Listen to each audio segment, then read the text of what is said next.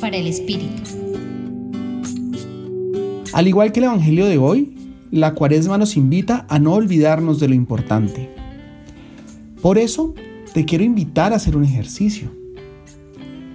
Recuerda algo que para ti sea vital, quizás lo más importante que tienes en tu vida, aquello que sabes que siempre debes tener presente, pero además te invita al amor y la generosidad con los otros.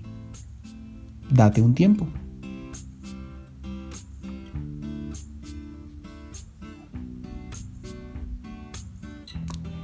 Ahora piensa en cuántas horas le dedicas a la semana a construir eso que para ti es vital y le hace bien al mundo.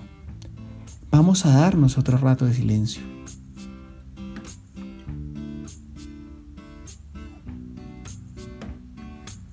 Ahora te propongo un reto.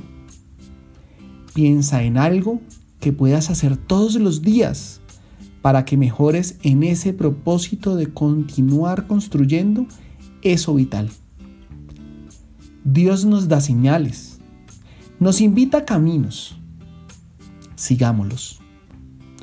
Hoy los acompañó David Trujillo del Centro Pastoral San Francisco Javier, Pontificia Universidad Javeriana.